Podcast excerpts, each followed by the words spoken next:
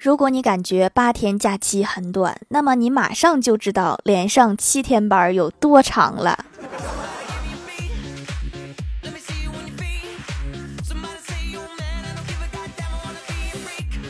Hello，蜀山的土豆们，这里是甜萌仙侠段子秀《欢乐江湖》，我是你们萌豆萌豆的小薯条。都说出名要趁早，我就是典范。我在小学就出名了，我在小学学生基本信息栏的民族那一栏里填的是中华民族。老师经常和同学们说：“这家伙后台硬啊。”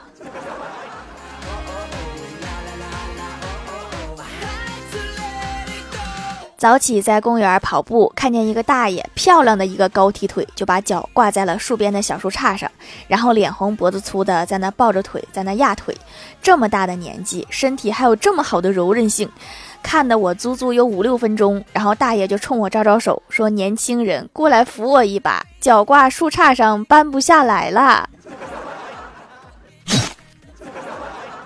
我说：“怎么脸红脖子粗呢？原来是太猛了。”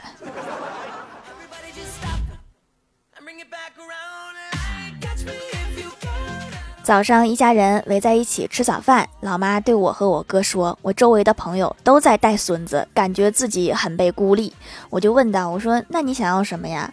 我老妈说：“我什么都不想要，我只想带孩子。”然后我哥无奈地说：“那你可以去当月嫂啊，带不完的孩子还能挣钱。”结果我老妈就说了一个字：“滚。”其实刚才我差点就说出来了，还好我哥嘴快。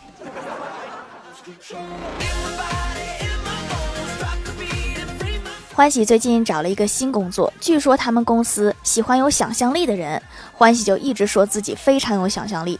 上班几个星期之后，欢喜被叫到人事部经理，经理指着档案说：“你这是什么意思？当你申请这份工作的时候，你告诉我有五年的工作经验。现在我们发现这其实是你的第一份工作。”欢喜如实回答说：“嗯，你们广告上说需要找一个有想象力的人嘛，我就想象了五年的经验出来。”你就是这么有想象力的是吗？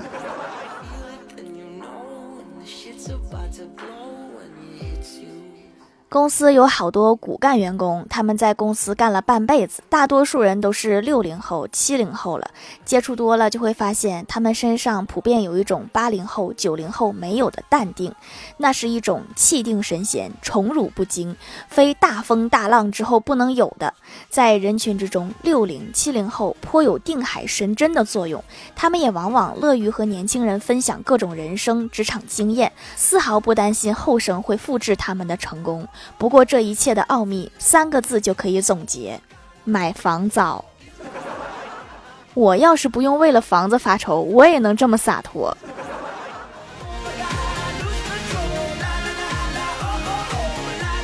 不知道大家平时爱不爱溜号？我发现我就总爱溜号。我上学的时候，坐在教室里面就老溜号。我看着风扇，就想估算着风扇掉下来会砸到谁。现在上班了，开会的时候坐在会议室里，我就会想：这么大的会议室桌子怎么搬进门来的？难道这种桌子是可以组装的？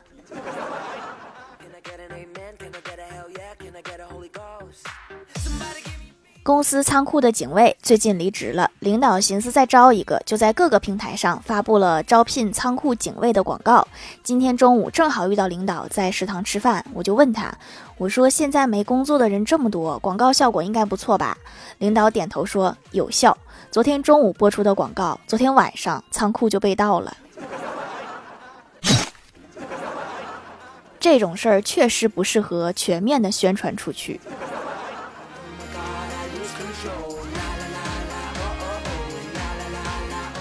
前几天去出差检票的时候，我发现一个问题：身份证照片很丑，这是大家都知道的。真正可怕的是，每次买票或者去某处出示身份证，对方看一眼身份证，再看一眼面前的我，从没有提出过质疑，挥挥手就放行了。为啥呀？为啥不问问我？咦，本人和身份证照片不符？为什么总是一脸嗯，这个人和身份证照片一模一样的表情？我有点难以接受这个事实。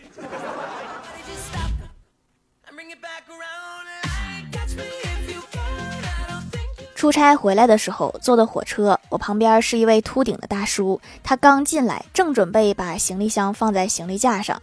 他的鬓角那一绺故意留长用来遮盖整个脑袋的头发。不慎滑落，遮住了他的视线。大叔举着箱子放不进去，急了就冲旁边的老伴儿喊：“光看呀，不知道过来帮我一下吗？”然后他老伴儿赶紧就跑过来，帮他把那绺头发重新放在了脑袋上。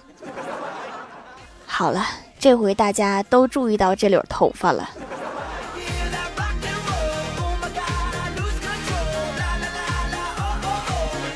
郭晓霞在学校和人打架，老师把这个事儿告诉郭大嫂了，然后郭大嫂就特别生气，回到家就教训他说：“谁让你这么做的？你给我过来！今天非得让你说出个一二三不可。”郭晓霞一看被镇住了，看着郭大嫂，怯生生地说：“一、二、三。”你说四五六也免不了今天这顿揍了。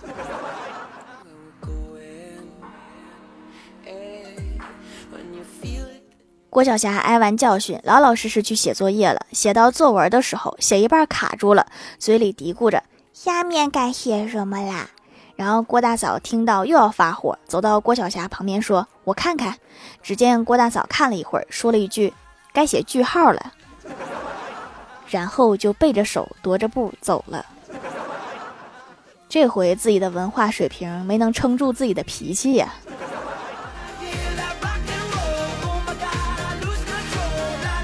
老妈蒸包子，蒸好之后端着一盘包子进屋，然后我哥伸手就要吃，老妈打了他手一下，说：“一边去，先让你爸吃。”坐在旁边的老爸得意的拿过一个包子，说：“看到没有，这就是老婆。”然后老爸吃完一个包子之后，想接着吃，老妈却把包子端到我俩面前说：“吃吧，看来是熟了。”我哥无视一脸愤怒的老爸，淡淡的说：“看到了没有，这就是妈。”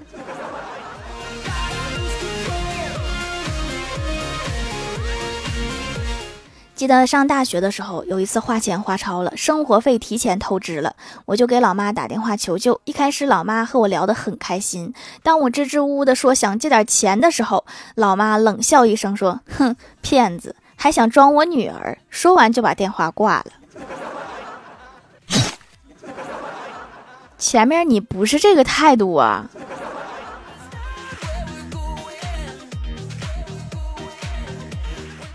后来，老爸给我打了一个电话，我刚接通，老爸就急忙问说：“你没事吧？”我说：“挺好的呀，怎么了？”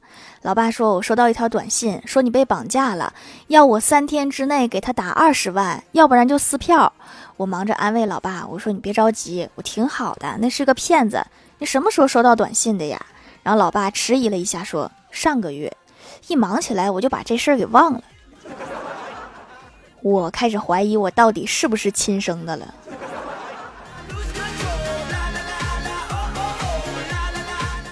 我有一个朋友是开小公司的，生意一般，但是他很努力，每周都会去图书馆学习。有一天，从一本营销书上看到日本一家小公司以赔本的价格占有了市场。两年之后，这家小公司宣布涨价，但是价格也只是和正常市场价一样。由于长久的合作和信任，客户们还是继续和这家公司合作。我这个朋友深受启发，如法炮制，现在已经倒闭了。做生意呀，还得靠机遇呀，并不是所有人都适合同一个方法。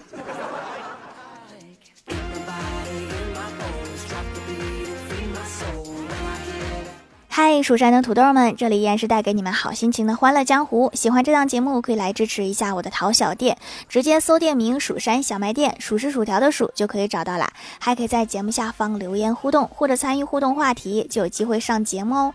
下面来分享一下听友留言。首先第一位叫做远山清俊，他说段子：单位一个员工和老板请假，对话如下：员工说，老板今天有事儿想请一天假，忘批准。老板说，你不会是去找工作了吧？员工说：“不可能的，我对公司忠心耿耿。你这样说的话，我就伤心啦。”老板说：“关键是你投简历投到我另一家公司啦。”没想到吧？老板还有另一个公司。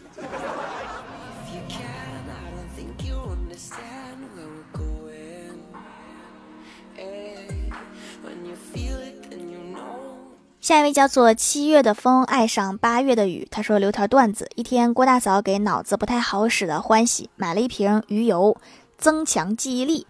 后来欢喜吃的情况如下：第一天忘吃了，第二天忘吃了，第三天还是忘吃了。这个药确实很有必要吃啊。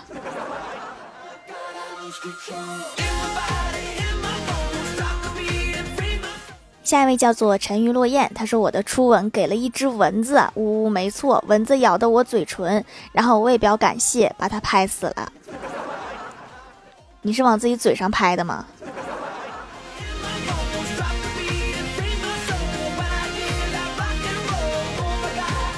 下一位叫做匿名买家，他说：“小度的主播都这么会了吗？节目做得好，卖的手工皂也是自己做的，全才呀！支持主播买的，一用就入坑了。这个东西太先进了，比洗面奶还滋润，洗完比擦了面霜都滋润。我这三十加的脸摸着都像十八了。虽然不能理解，但是好用就行。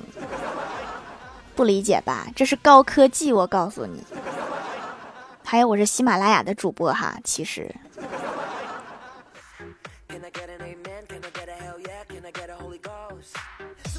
下一位叫做蜀山派的男人，他说扫墓的时候千万不能播放《植物大战僵尸》的歌，不然我怕他（括号祖宗）就爬出来了。那你下次记得带盆花去。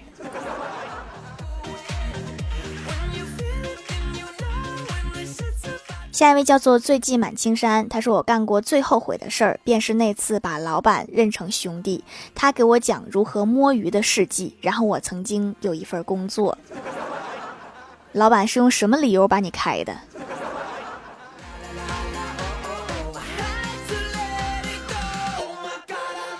下一位叫做恶魔蜜蜂，他说：“为什么太上老君不能将孙悟空炼化？古时候炼丹炉是煤炭炉，炉内温度最高只能达到一千两百摄氏度左右，而孙悟空是石猴，主要成分是二氧化硅，熔点高达一千六百摄氏度左右，所以无法炼化。”长知识了，你再给我讲讲那个火眼金睛是咋回事儿呗？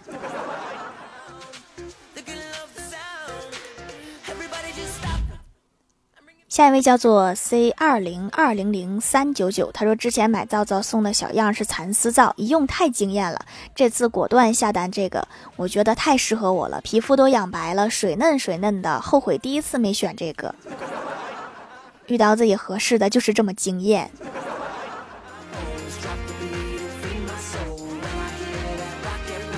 下一位叫做蜀山派的看门狗，他说：“为了能当上富二代，我每天躺在床上鼓励我爸别天天躺着，趁年轻多发展发展事业。”真是一个孝子啊！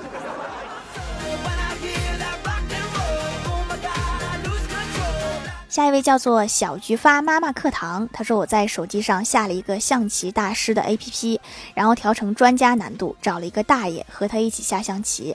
大爷走一步，我就对照着手机里的指导也走一步。大爷连输给我五局，最后哭着说：“这个小姑娘一边玩手机一边跟我下，居然能连赢我五次，我真的是没脸再下象棋了。”你这属于开挂了吧？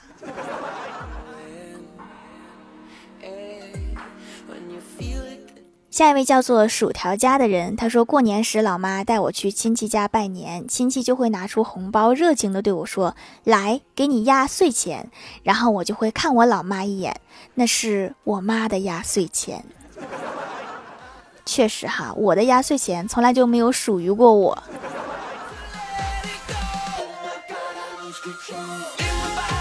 评论区互动话题：说说自己在哪方面很天才。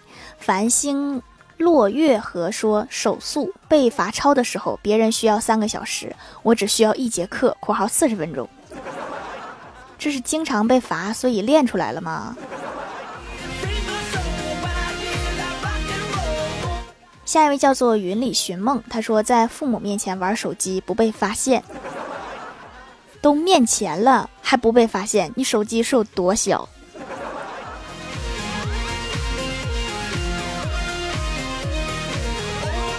恶魔蜜蜂说：“能够编出无限制、不重样的作业，没带理由，但是没用。多写几个，我猜评论区有人需要。”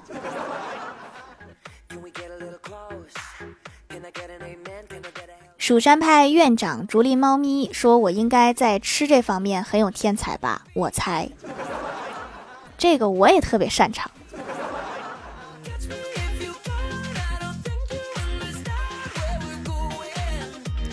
M M T H 说：“我在家里十分擅长中间商赚差价，我经常能捞到十几块钱。这个我可以理解成跑腿费吗？”